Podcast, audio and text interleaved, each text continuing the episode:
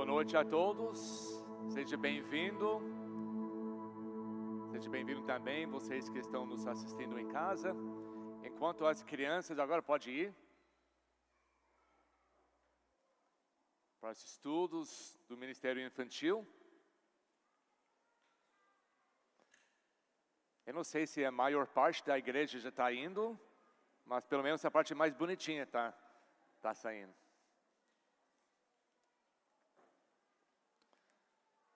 Enquanto eles estão indo lá, eu sei que também os pais têm que entregar os nenês para o berçário, demora um pouco para voltar.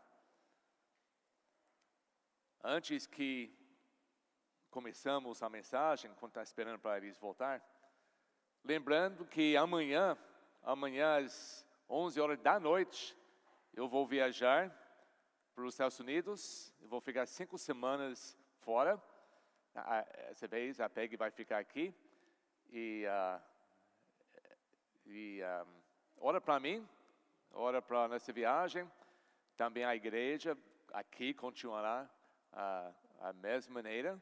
A única diferença é que por cinco semanas vocês vão ter pregadores bons que vão pregar para vocês. Só mudar um pouquinho, tá? Mas continua, por favor, não falha, só porque o pastor não está aqui, porque vocês não estão aqui por causa de mim vocês estão aqui para honrar a Deus. Então, eu espero que tenha mais movimento, mais participação na minha ausência. Amém? Amém? Ah, bom, pelo menos três pessoas acham a mesma coisa. Hoje nós vamos continuar nosso estudo, nos domingos à noite, no livro de Atos. Mas antes que nós começamos, quero só nos relembrar o que está acontecendo.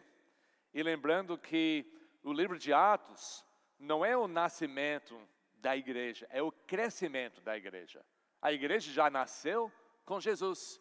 Jesus é o fundador da igreja, ele é o cabeça da igreja, ele que escolheu os primeiros membros da sua igreja, sendo os apóstolos.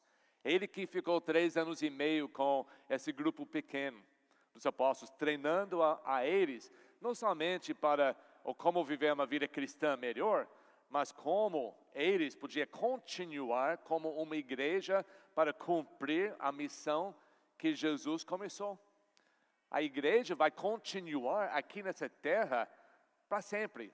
Até a volta de Cristo, sempre vai ter igrejas locais em vários lugares do mundo, cumprindo a missão que Jesus começou, para ir buscar, procurar os perdidos e oferecer salvação.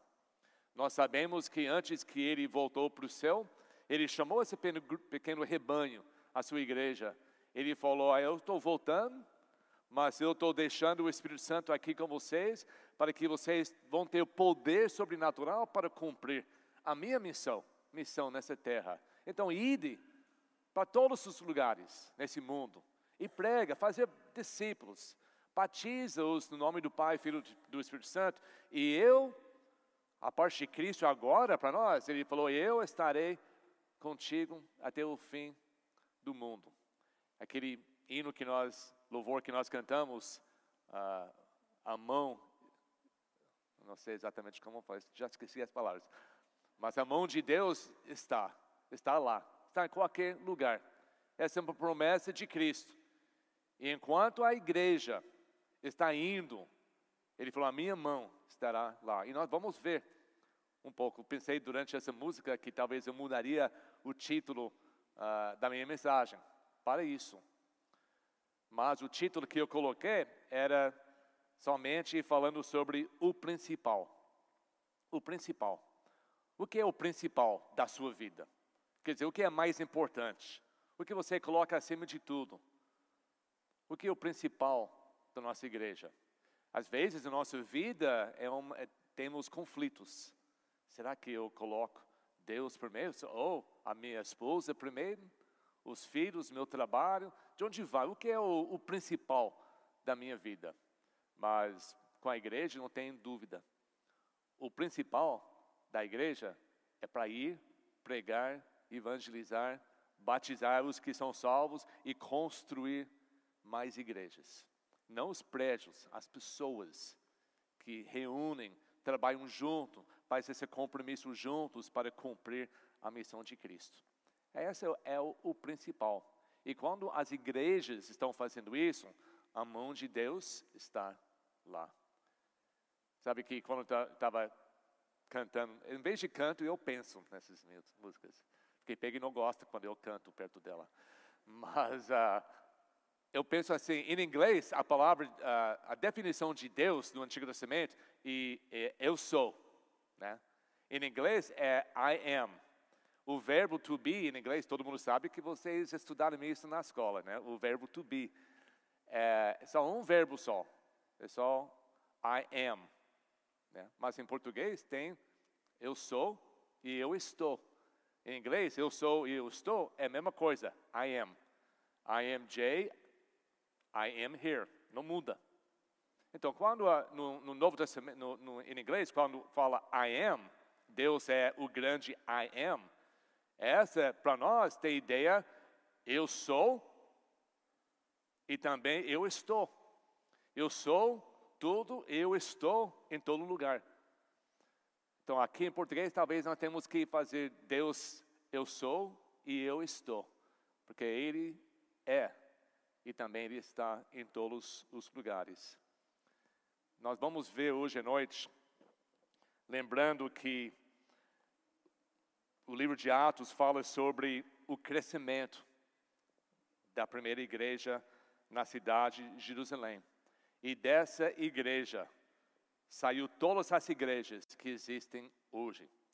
Lembre que a igreja de Cristo é representa, representado em cada igreja local verdadeira. E dessa igreja em Jerusalém, cresceu todas as igrejas. Sabendo disso, Satanás tentou, tão, com todo o poder dele, para acabar com essa primeira igreja sabendo se ele ia acabar com essa primeira igreja, não ia continuar para sempre. Você lembra em Mateus, vai colocar aqui atrás de mim um telão, o versículo Mateus 18, 16, versículo 18. Quando Jesus, e nós já falamos muito sobre esse versículo, quando Jesus falou, tu és Pedro, uma pedra, mas eu sou a rocha. E sobre essa rocha, Jesus falou, edificarei a minha igreja. E as portas da igreja não prevalecerão ou não dá vitória contra ela. Jesus prometeu, antes do dia dos Pentecostes, antes do crescimento da igreja, que a sua igreja ia permanecer para sempre. E quando ele usa aquela frase, as portas do inferno, as portas do Hades não prevalecerão contra ela, ele está tá dizendo que vai ter guerra, vai ter ataques. Vai ter ataques demoníacos, demoníacos contra a sua igreja, para destruir a sua igreja da face da terra. E nós vemos essa, nós vemos esses, esses ataques no próprio Jesus, principalmente. Até acharam que ganharam a vitória na cruz, mas a vitória é para nós. E essa ideia do inimigo tentar destruir as pessoas de Deus, destruir as coisas de Deus, a igreja de Deus. Quando faz isso, o resultado que é cresce mais. Tem uma música que fala que onde o sangue de Cristo foi derramado no chão, foi um semente que, que, que cresceu muitas almas. Onde as, o sangue dos mártires que morreram para Deus trabalhando nas igrejas, aumentaram o número das igrejas. Satanás sempre tenta fazer tudo possível para acabar com a igreja, sem saber, sem entender que toda essa perseguição causa uma reação. E a reação não é para diminuir, mas é sempre para aumentar. E essa é a mensagem que nós temos que entender que nós já estudamos até sete capítulos de Atos, e nós vemos que os ataques do inimigo, às vezes ele ataca de fora, de fora, os governantes, os poderes, tenta acabar com a igreja, e às vezes ele trabalha por dentro da igreja, entre os próprios membros da igreja. E por isso nós temos que reconhecer o fato que, como uma igreja, nós vamos receber esses ataques. Mas nós temos que entender, até a, Jesus falou para se alegrar quando está sendo perseguido, que nós entendemos que a perseguição vai trazer crescimento até em nossas próprias vidas e também na igreja. A igreja, que está sendo o assunto principal aqui no livro de Atos, após de cada tribulação, cada perseguição, cresceu mais. E no começo, depois que a igreja recebeu o poder do Espírito Santo, capítulo 2, para ser testemunhos de Cristo, para falar a palavra a todos os lugares, aumentou mais 3 mil pessoas em um dia só. E logo após isso, foi a perseguição contra quem? Os apóstolos. Levaram alguns dos apóstolos presos, bateram neles, falaram: vocês não podem pregar mais na palavra, no nome desse Jesus. E esses três ou quatro apóstolos voltaram mais firme, mais forte, com mais coragem do que antes. Porque um resultado do, de receber o Espírito Santo não era somente para falar, para espalhar a palavra, mas também para ter coragem de fazer isso. Um poder sobrenatural que os apóstolos não tinham antes. Antes eles correram, eles fugiram, mas agora eles são firmes. E causou a igreja crescer. Depois nós vemos que quando isso não deu certo, eles pegaram todos os apóstolos, os doze, e levaram para o preso. E falaram a mesma coisa, é contra a lei vocês falar em nome de Jesus. Não fala sobre a ressurreição. E soltaram eles. E a igreja cresceu. E eles agora, os doze ficaram mais firmes e mais fortes. Em capítulo 5, nós vemos que o Satanás mudou a estratégia dele, ele encheu o coração de dois membros dessa igreja para mentir para Deus sobre aquele terreno que vendeu. Assim, infiltrando a igreja de dentro, dentro da igreja, com hipocrisia e falsidade. E o que aconteceu, Deus não permitiu. Eles morreram na hora. E até isso serviu como exemplo. O povo ao redor pegou essa mensagem: não brinca com Deus, não brinca com a igreja de Cristo. E a igreja cresceu. E aí nós vemos no domingo passado que os líderes religiosos eles entenderam que a solução de atacar perseguir os líderes, os apóstolos, não estava dando certo. Cada vez que pegaram eles, tinha que soltar, até, até depois de açoitar e maltratar, foi solto para voltar e aumentou o número de seguidores. Até eles tinham aquela conversa, falam assim, não, não faz nada contra eles mais. Se é uma coisa, se as pessoas são seguidores deles, um dia eles vão morrer e os seguidores vão embora. Mas se é uma coisa de Deus, nós não temos poder de, de controlar isso. Então parece que eles deixaram em paz os apóstolos. E a igreja estava crescendo. Depois de um tempo, surgiu um problema social na igreja. Sobre as viúvas e tal, nós já falamos muito.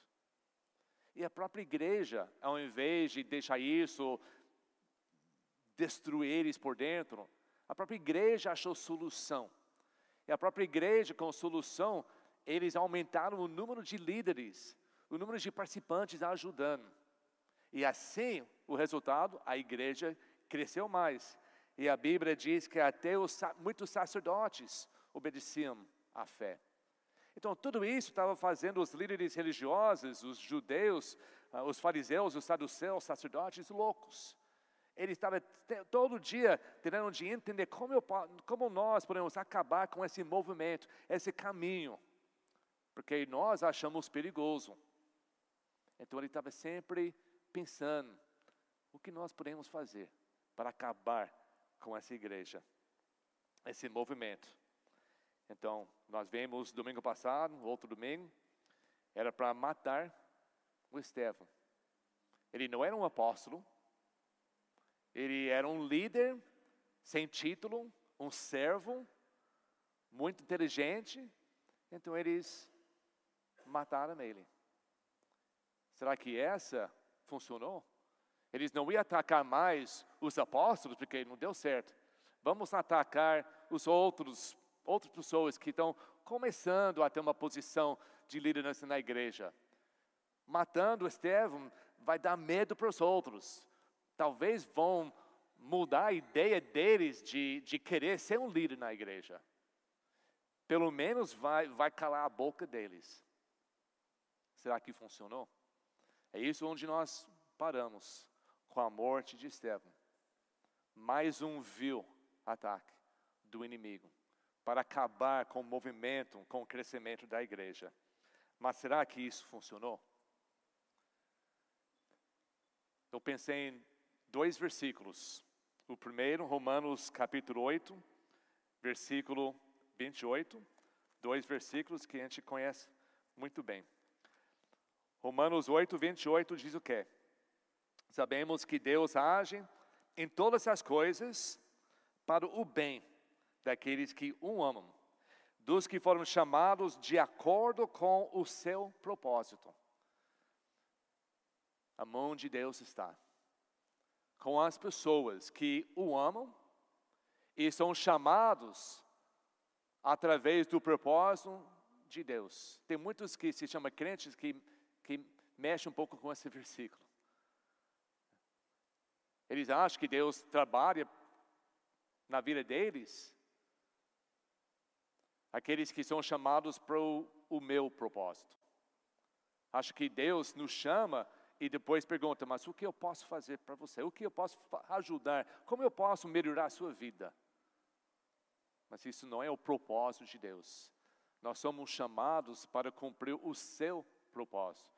O principal de Deus para nossa igreja é que nós pregamos e construímos espiritualmente as igrejas de Cristo.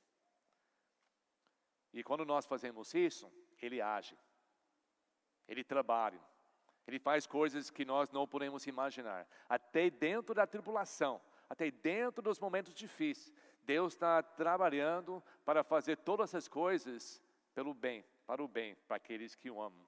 Também eu pensei outro versículo, bem no começo da Bíblia, em Gênesis. E não tenho tempo hoje para falar toda a história, mas todo mundo sabe a história de José. José na Bíblia, ele foi levado dentro do Egito como escravo, os próprios irmãos vendeu ele, venderam ele. Nós sabemos toda a história. E se você não sabe, procure na sua Bíblia, nos últimos capítulos de Gênesis, para ler. E agora, no final da história dele, depois que tudo que tem acontecido com ele, ele chama de volta os irmãos, ele se revelou para os seus irmãos, ele falou assim: Gênesis capítulo 50, último capítulo do livro de Gênesis, versículo 20.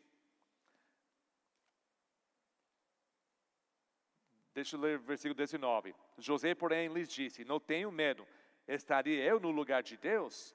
Vocês, versículo 20, planejaram o mal contra mim, mas Deus o tornou em bem, para que hoje fosse preservada a vida de muitos. É outra tradução que diz assim: Mas quanto a vós intentastes o mal contra mim, mas Deus intentou para o bem, para fazer como é nesse dia, para salvar muitas pessoas com a vida. Cada vez que o inimigo planeja o mal, intenta o mal contra o povo de Deus, Pode ser que aconteça. Mas Deus pode usar esse mal para fazer o bem. Essa é sempre a nossa esperança. O José, ele era um grande homem. Ele é um tipo de Cristo, um salvador do seu próprio povo. Ele salvou o seu povo fisicamente ele tipificou Jesus que salva o seu povo espiritualmente. José sofreu? Sim, Ele foi inocente? Sim. Ele foi maltratado? Sim. Ele superou? Sim. Ele suportou? Sim. Ele teve vitória no fim? Sim. E apenas no fim, ele entendeu o plano de Deus.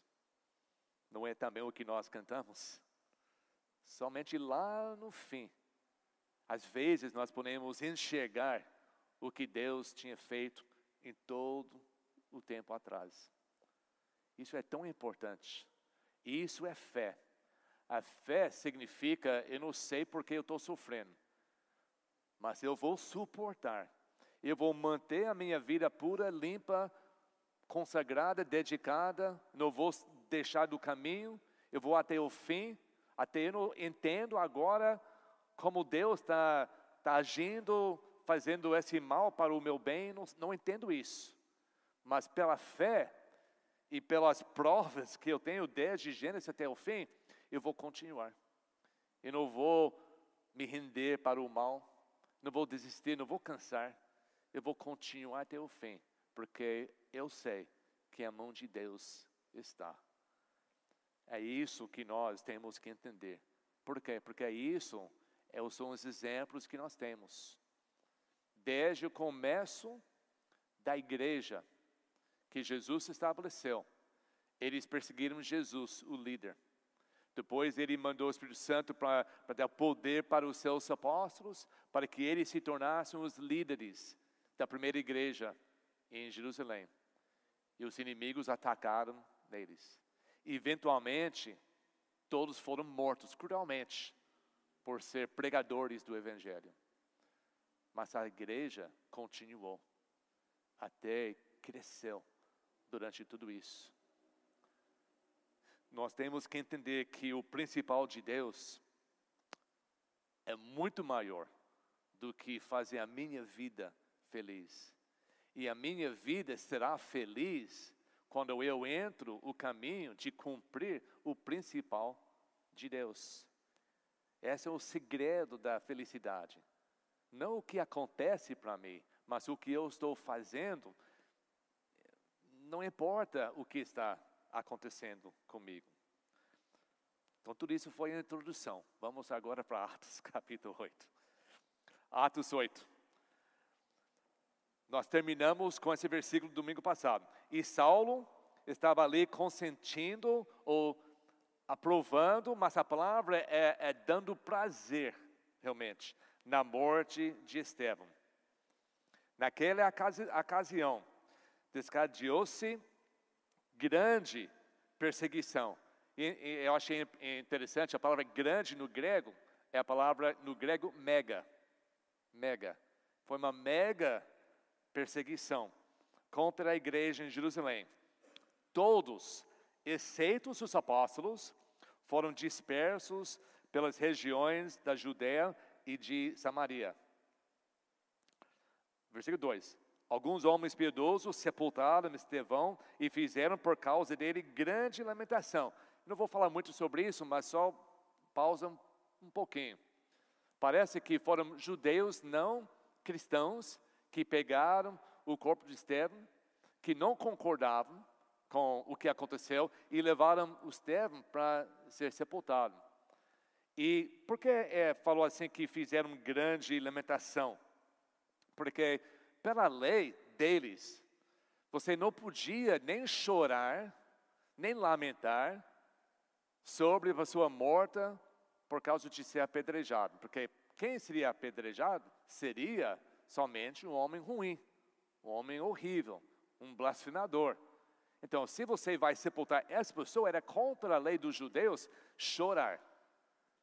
Então, essa mostrou que o Estevão, como eu falei outra semana, não era pessoa comum.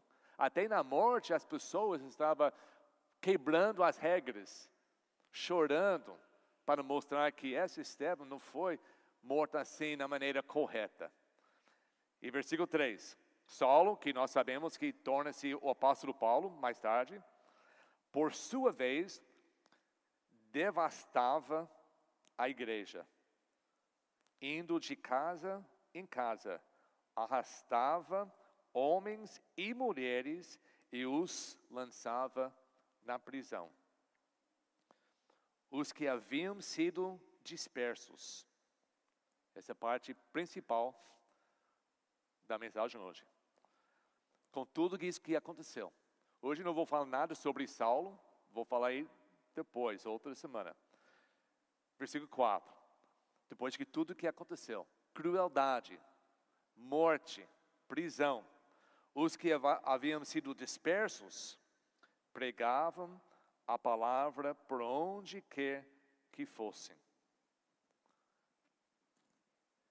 A ideia dos inimigos da igreja, de Cristo, de Deus, os trabalhadores religiosos do lado de Satanás, tentando já acabar com a igreja.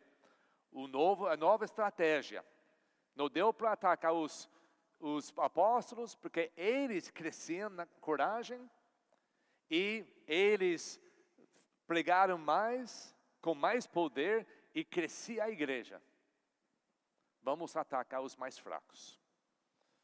Vamos atacar os que não são apóstolos. Aqui diz que todos, menos os apóstolos, receberam perseguição. Os apóstolos já provaram depois de tantas vezes, que agora eles não têm mais medo. Eles não abrem a mão. Eles entenderam que sofrer por Cristo não era uma coisa para, para ter medo e fugir, era uma honra. Eles aceitaram os seus soitamentos como honra, como identificação cristã. Não importa mais maltrata os apóstolos, senão ia matar eles. Então eles começaram a atacar quem? Os membros. Os membros que eles acharam mais fracos. Os membros que talvez tinham só pouco tempo nas igre na igreja. E eles foram dispersos. Aqueles que não tinham tempo para fugir foram levados cruelmente. E quando eu falo sobre Saulo, eu vou descrever em detalhe essas palavras que é usado aqui, as palavras do Paulo, que ele fala de como ele era nesse momento. Mas é uma coisa muito cruel. Eles ficaram na prisão, perderam tudo que tinha. E quando eles podiam sair de Jerusalém por causa da perseguição, a Bíblia diz que aonde eles iam, eles pregavam a palavra de Deus. Por quê? Porque isso é, isso é o principal da igreja. Pregando a palavra aonde foi, for. Eles cumpriram, eles aprenderam, eles assistiram os apóstolos em todo esse tempo e eles entenderam que como, jo, como José falou, que Deus, uh, vocês entenderam para o mal, mas Deus usou isso para o bem, para salvar muitas vidas. Jesus na cruz entendeu que Satanás entendeu o mal de, de matar Cristo, mas a morte de Cristo abriu a porta para salvar muitas vidas. Tentando de destruir a igreja, eles entenderam, vamos destruir os membros da igreja, mas eles não entenderam que, tentando de destruir membros das igrejas, eles espalharam agora livremente, levando a palavra para salvar muitas vidas. Cada vez, da história da igreja até hoje, cada vez que houve perseguição, a igreja nunca desistiu. A igreja verdadeira continuou e foi crescendo. Muitas vezes eles se esconderam nas cavernas. A história não acha mais, mas eles saem mais fortes, mais numerosos. E continua até hoje. Existem lugares nesse mundo onde a perseguição é real e cruel. As pessoas vão não somente preso, mas eles morrem por ter a Bíblia na mão. Alguns anos atrás, muitos anos atrás agora, eu e Peggy, nós fomos numa igreja em Califórnia e nós assistimos uma, uma senhora, uma moça falar, ela era de uma desses países, e ela foi presa, e ela escapou, e ela finalmente chegou nos Estados Unidos, e ela foi convidada, convidada pelo pastor que conheceu ela, e ela deu uma palestra do que como era na, no país dela. E quando os americanos, também agora os brasileiros que não entendem esse tipo de, de perseguição, quando nós ouvimos histórias assim, nós choramos, nós temos dó dessas pessoas que sofreram muito por causa de Cristo. Mas sabe que ela falou? Ela falou que eu, nós lá, nós sabemos que que quando vocês nesses países livres ouvem nossas histórias, vocês têm dó de nós. Mas ela falou: Mas nós temos dó de vocês. Porque são nesses momentos que cai a ficha da realidade, da guerra espiritual. Eles estão em frente das portas do inferno. Mas eles sentem mais do que em qualquer outro momento que a mão de Deus está lá, junto com eles.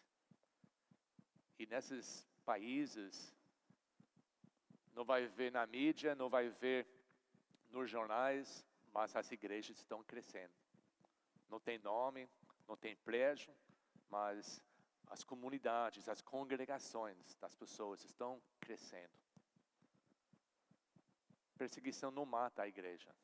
O que mata a igreja é grupos sociais. Quando a igreja se torna uh, um clube, um movimento social com apatia das coisas de Cristo. E é isso que nossa, nossa maior luta é contra nós mesmos. O nosso pior inimigo aqui no Brasil, as igrejas dos Estados Unidos, qualquer país livre, é o próprias pessoas, para não levar a sério o compromisso e entender a realidade das coisas. O trabalho principal das igrejas é isso para pregar a palavra de Deus e ponto final.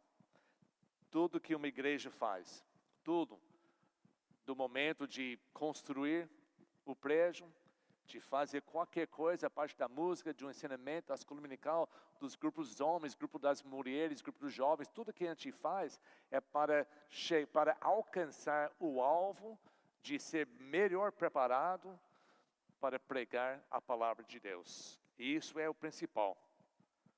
Eu ouvi falar que o principal da igreja é fazer o principal da igreja o principal da igreja.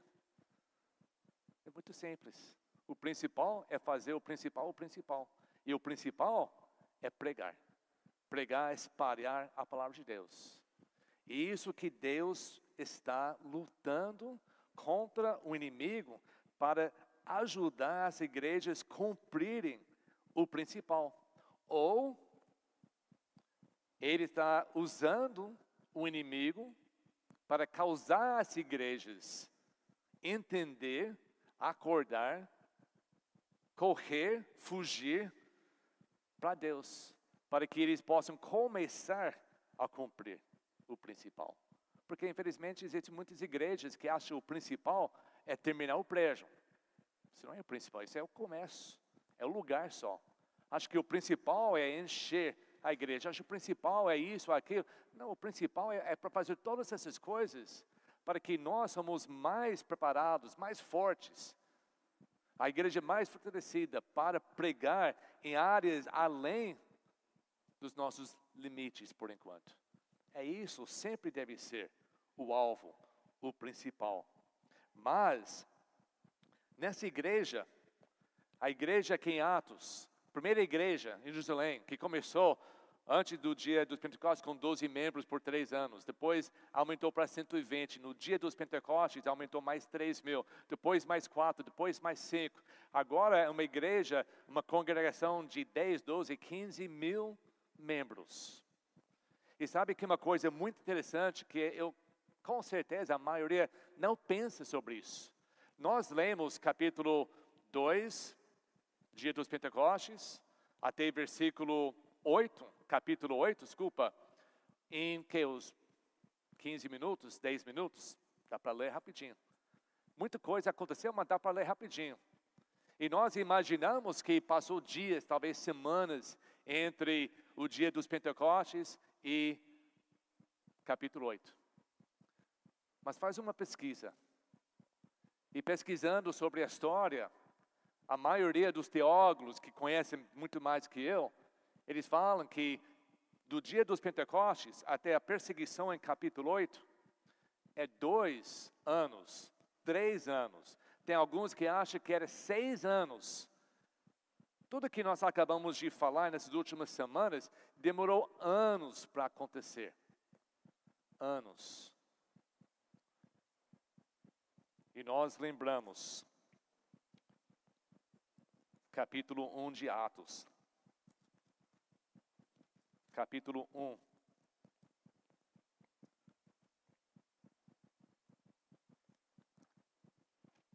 Versículo 4 a 9.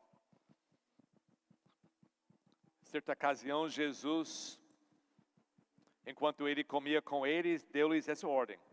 Jesus falando, capítulo 1 de Atos: Não saiam, não saiam de Jerusalém, mas esperem pela promessa do meu Pai, da qual falei a vocês. Pois João batizou com água, mas dentro de poucos dias vocês serão batizados com o Espírito Santo.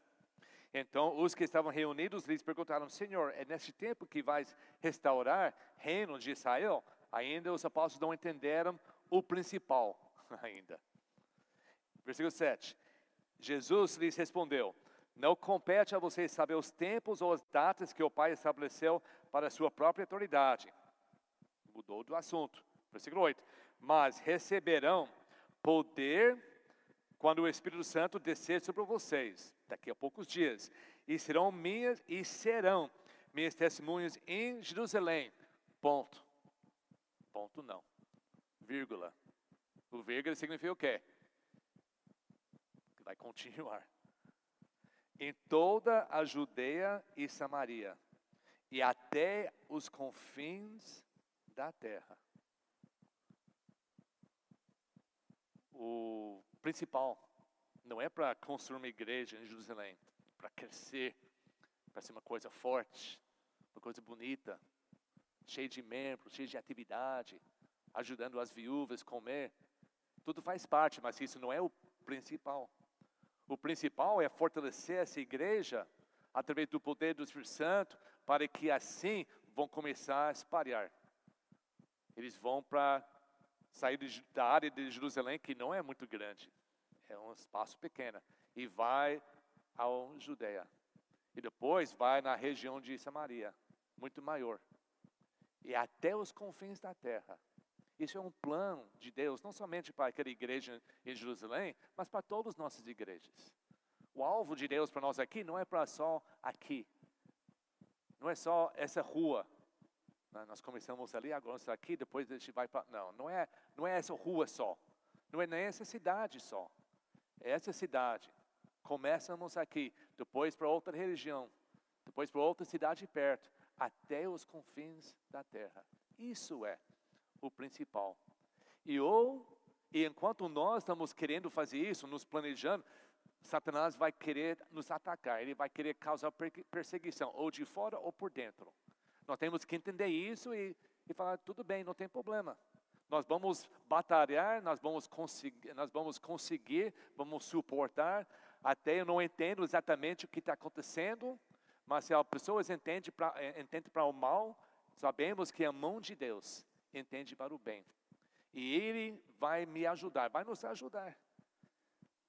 Ou a mão de Deus vai nos suportar, ajudando-nos a alcançar o principal, a mão de Deus vai pesar em cima de nós. A mão de Deus está ou nos carregando ou nos pesando. Depende da nossa atitude, o nosso desejo. Eu falo isso ambos em particular na minha própria vida, a vida da nossa família e a vida da nossa igreja. Em tudo isso, o principal é para honrar Deus com todo o que eu sou e usando o meu corpo, a minha vida como vaso de bênçãos para os outros, para, como José falou, para salvar muitas vidas. Não somente a minha família, mas até os confins da terra. Mas essa igreja em Jerusalém, capítulo 4, capítulo 5, capítulo 6, capítulo 7, eles entenderam a primeira parte do mandamento: permanecem no site de Jerusalém. Dois anos, três anos, quatro anos, quem sabe quantos anos eles obedecendo só essa primeira parte, não sai de Jerusalém. O dia dos Pentecostes aconteceu anos atrás. E eles ainda chegou perseguição. O que causou a perseguição? Foi somente o inimigo? Foi a mão de Deus suportando eles ou foi a mão de Deus pesando neles? Mas o resultado foi a mesma coisa. Eles foram dispersos e eles pregavam a palavra de Deus. Lendo um pouco mais para frente, capítulo 8, fala que agora eles entraram Judeia, Samaria. Eles, agora por causa da perseguição, estavam cumprindo após a vírgula. E, estamos, e nós estamos aqui hoje por quê? Porque eles foram em todos os lugares, aos confins da terra. E nós? Nós vamos cumprir isso? Nós vamos continuar isso? Será que eu vou entender que o principal da minha vida é servir? É ser membro de uma igreja, de uma igreja que tem essa, esse entendimento que o principal é o principal? Eu faço parte disso. Talvez eu não possa ir, mas eu posso ajudar, eu posso preparar, eu posso sustentar, eu posso orar. Todos nós temos uma parte tão importante nisso.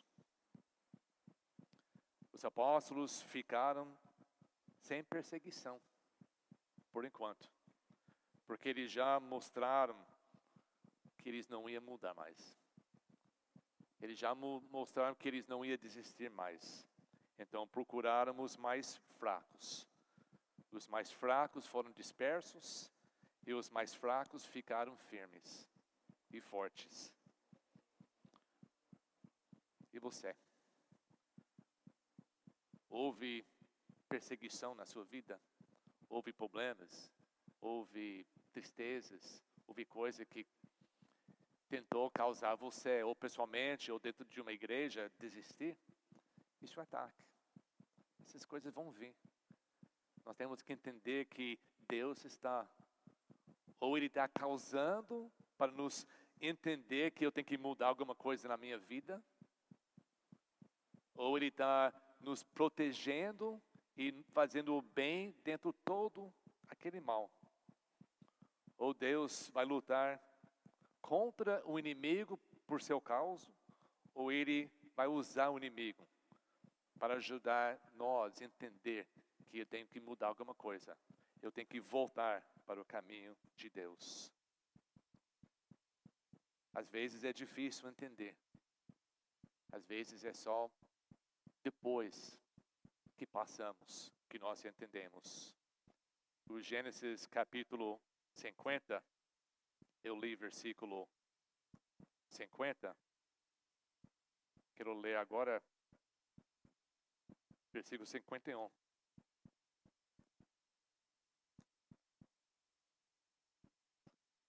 José continua falando com os seus irmãos. E versículo 21 de Gênesis capítulo 20, ele diz: Por isso, não tenho medo.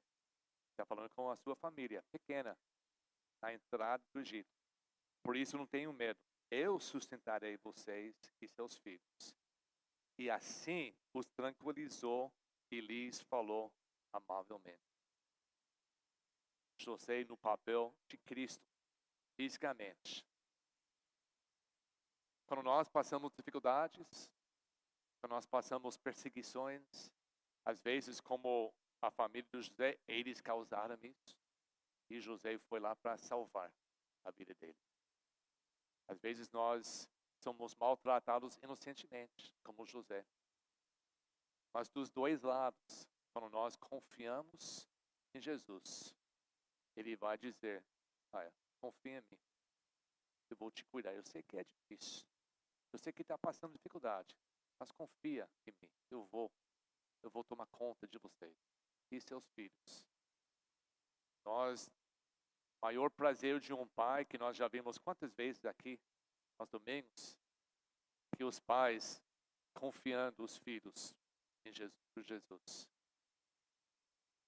Jesus. Falou para essa mesma igreja, quando era bem menor, aos 11 apóstolos, João 16, 33, sabendo que ele mesmo ia embora e deixar eles para trabalhar, para cumprir a missão. Ele sabia de todas essas perseguições e tribulações.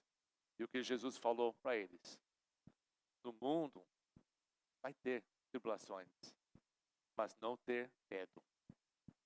Eu venci o mundo. Se nossa igreja, se nós queremos vencer, nós não podemos ter medo.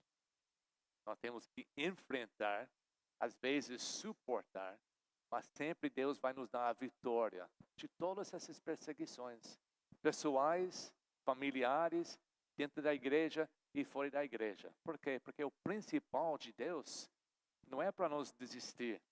O principal de Deus é que nós pregamos a palavra para salvar a vida de muitas pessoas.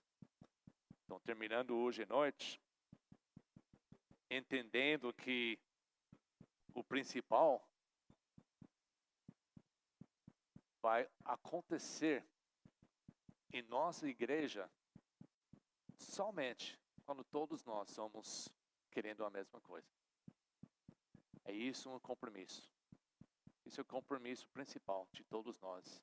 E eu não sei onde você está nessa nesse compromisso. Não sei se você já fez isso anos atrás e já está trabalhando bem. Nós temos muitos aqui que nos ajudam. Como eu já falei várias vezes que vocês, a nossa igreja aqui, tem mais trabalhadores, mais servos, mais servos, mais voluntários que qualquer outra igreja que eu e Peg fizemos parte. E não, era, não é por pouco, é por muito. A porcentagem de vocês que trabalham em ministérios é muito grande. Mas não é suficiente. Porque Deus quer isso um 100%, todos. Então eu não sei onde você está nessa, né, nessa no seu compromisso. Ou começou, ou já está indo, ou já desistiu, ou vai começar. Mas começa com a sua decisão. Talvez hoje à noite começaria com a sua decisão de receber Jesus como seu Salvador. Talvez você nunca fez isso antes. Então, enquanto nós cantamos, faz isso. Não deixa para outro dia. Não vai ser um dia melhor do que hoje. Talvez você já é salvo, mas tem que fazer um compromisso de, de ser membro, de ser participante no corpo de Cristo. Então, toma essa decisão. Já entra trabalhando, cumprindo. Mas lembre que o principal não é para encher, o principal não é para comprar mais cadeiras para caber mais pessoas. Isso deve ser um resultado de pôr na ação o principal de ganhar almas por Cristo. Pregar a palavra. E pregar não acontece somente aqui. O pregar acontece todo dia. Nós somos testemunhos Jesus falou, não falou que eu vou enviar o Espírito Santo, ele vai te dar poder para ser pastores até os confins da terra. Ele vai te dar poder de ser missionários até os confins da terra. Ele diz: vocês vão ser meus testemunhos. Vocês vão testificar de mim, falar de mim. Isso é algo que todos nós podemos falar, fazer. É tão fácil que as pessoas falar, as pessoas gostam de falar. O problema é que pessoas falam muito errado. Falam mal das pessoas, fofoca. É uma coisa tão normal. Então, o que é o, o poder do Espírito Santo? Transforma isso. Imagina de tanto você falar para as outras, sobre as pessoas, começa a falar esse mesmo tanto sobre Cristo. Não é fofoca quando você fala de Cristo. Aproveita todo esse tempo que você fala dos outros e concentra em falando de Cristo. E ver como a mão dele talvez não vai pesar tanto, mas ele vai começar a, se, a te suportar e te dar vitória sobre os problemas. Vamos ficar em pé, vamos cantar. Enquanto nós cantamos, pensa sobre o seu compromisso. Será que você está entendendo o principal? Faz o principal, o principal. Coisa mais importante na sua vida, o que é? Servindo a Cristo não é o fim. Sendo membro da igreja não é o fim, não é o principal. O principal é servir, ser membro, ensinar, louvar, adorar, ofertar, tratar as pessoas corretamente, faz tudo isso, mas o principal é para ganhar almas. E como você pode ganhar almas? É testificar do amor de Cristo. Só isso. Então vamos fazer, vamos todo mundo trabalhar junto, como igreja unida, em fazer o principal, o principal. Enquanto nós cantamos, o altar está aberto para você tomar, decidir e fazer o seu compromisso.